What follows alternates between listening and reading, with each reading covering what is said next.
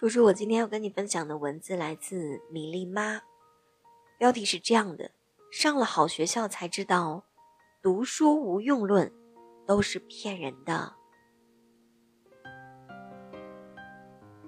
我是一个土生土长的北京孩子，小时候在家门口读一所普通的小学，真的是无忧无虑，天真烂漫，整整玩了六年。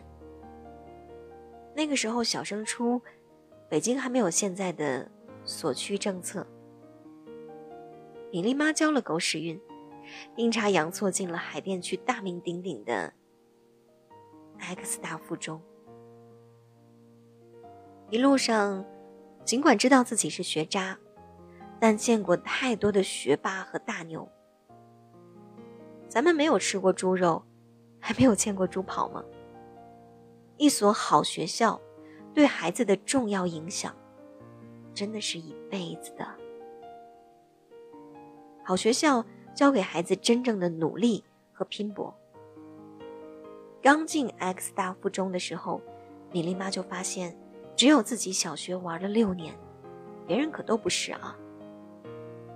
我那个时候的英文水平，基本限于只认识二十六个字母，估计比现在咱们社群里。很多英文启蒙做的早的三四岁的小宝宝还差远了呢。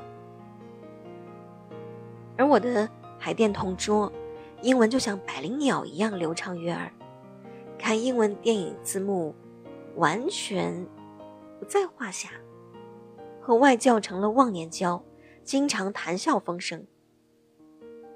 他在小学六年已经能把很多原版的儿童文学名著，比如说。下落的网啊，杀死一只知更鸟啊，等等，全数背诵了。什么数学、语文、物理、化学，每一科都被学霸们碾压。坐在我后面的男生，初中就学完了中学数学，开始自学微积分和大学高数。我们语文课代表小学就熟读四书五经，能用古文洋洋洒洒的写作。听高中班主任说。我们学校的一位学长爱好天文，天天去学校的天文台观测，国内外天文权威刊物发表论文，因为贡献重大，国际上把一颗小行星以他的名字命名。那个时候，他十六岁。其实，我经常惊叹于那些学霸的视野、见识和梦想。于是，我就把自己的梦想从当一个白领，改成了考上西点军校。你看，其实朋友们之间的影响力是特别大的。后来，尽管没有真正的去报考西点，那么我在追求这个梦想的过程中，跟着我旁边的姑娘读了十几本详细的二战史，还看了很多二战纪录片，尽管现在都快忘光了。当然，为了军校的身体要求，我和我身边的朋友非常努力地锻炼身体，每天跑一千二百米，跳几百个台阶，一百个仰卧起坐。我们还为了留学的梦想，特别努力地学英文。我从初一班里英文最差的学生，发奋努力，每天背诵一篇新概念三次，还利用寒暑假把《老友记》看了差不多十遍。高一的时候，英文统考我考了全区第一。初中的时候，我们学校离北大清华不远，有很多非常精英的书店，同学们相互攀比，抢着买过期的原版《华尔街日报》《经济学人》，还有经济全球化相关的书。其实我感觉买了也看不懂，但是这种攀比心，还是比比吃比穿强多了。很多年以后，我看到英国 BBC 曾经拍摄纪录片《人生七年》，我常常想起当年的买过过期的《华尔街日报》的日子。纪录片展现了十四个孩子五十年的人生轨迹。五十年后，几个精英家庭的孩子上了好学校，找到了好工作；三个中产家庭的孩子，有一位成为精英。两个依旧中产。而几个来自底层的孩子，包括他们的后代，依然常常和失业相伴。知识改变命运背后，也是一场关于家庭和事业的较量。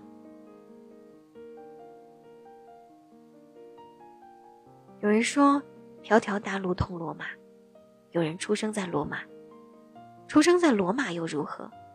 只要足够努力，有宽广的视野和抱负，凭什么就不能在罗马叱咤风云呢？还有一件事情也让我至今难忘。高中的时候，我有两个朋友申请去做了校园图书馆的志愿者，我当时还心里小小的鄙视了人家。图书馆志愿者，不就是每周去码书吗？后来事实证明了我是多么的愚蠢。那个时候，普通学生每次能借两本书，图书馆志愿者每次能借五本书。我荒废了十日，高中的时候没能顾得上读多少书，而我这两个同学每周末回家的时候，旅行箱里都装满了书，周而复始。他们俩用了高一、高二两年时间，全面扫荡了我们高中的图书馆。每个人读了将近几百本书。当然，那个时候我们的图书馆本来也没有太多的书。高三的时候，他们俩收心学习，一个考上了北大，另一个考上了清华。大学毕业就更让人叹服了，上了北大的姑娘，研究生去了普林斯顿。成了国内环境学的专家。上了清华的姑娘去哈佛读博，现在成了美国知名大学的终身教授。去了好学校，能大大拓展孩子的视野和见识，让他亲眼看到牛人到底是什么样子，差距有多大，自己要向哪个方向努力。好学校教给孩子。学习并不是最重要的事儿。在中国大学的时候，感觉上进就等于考证。学长学姐告诉我，管他什么证，都去考。你是北京人，也要去考普通话的证。总之，多一个证就比少一个证好。除了考证，好像没有什么办法变得更优秀了哈。出国之前，我满脑子都是好好学习，每门课都是考 A 加。考出接近满分的 GPA 和金光闪闪的 GRE，得到教授的推荐信，申请牛校的研究生，然后去华尔街和硅谷找一份光鲜亮丽的工作。总而言之，成为一个精致的利己主义者。刚一进校门，我的整个人生观、价值观就被颠覆了。在美国大学，大家都在忙着改变世界。一位读博士的学长，出身贫寒，看到美国大学图书馆成吨出售一美分的旧书，嗨，其实就是白送的啦啊！而自己贫苦的家乡，留守儿童们穷的根本没有书看。他成立了帮助农村儿童阅读的公益组织，每年几百位留学生到农村支教，还给很多贫困的村子建立了小学图书馆。帮助了成千上万的农村孩子。一个比我高一级的学长，因为自己给国内父母打电话不方便，创办了美国前三名的华人电话卡网站。那时他才大三呢，每月营收上百万美金。我们用他的电话卡平台联系国内的家人朋友，又方便又省钱。还有更多的同学，因为买中国食材不方便，开创了中国超市。因为太想吃一口家乡味道，开了中国正宗的中国饭店。因为经常当国内亲友来美的地陪，开了全美连锁的大型旅行社。我被深深的震撼之后，我开始思考，不要只是做一个精致的利己主义者。要改变世界，要帮助、影响更多的人。大学期间，在他们的影响下，我前前后后打了十几份工，寒暑假也到处实习实践。一来锻炼自己，二来减轻家里供我读书的负担。好学校给孩子最优秀的人脉、圈子、资源；名校不能确保人生的上限，却能设定人生的下限。不只给了孩子们敲门砖、入场券，还给了人脉、圈子和资源。很多人都知道耶鲁大学最神秘的精英组织——骷髅会吧？从这个骷髅会里走出来的三位美国总统。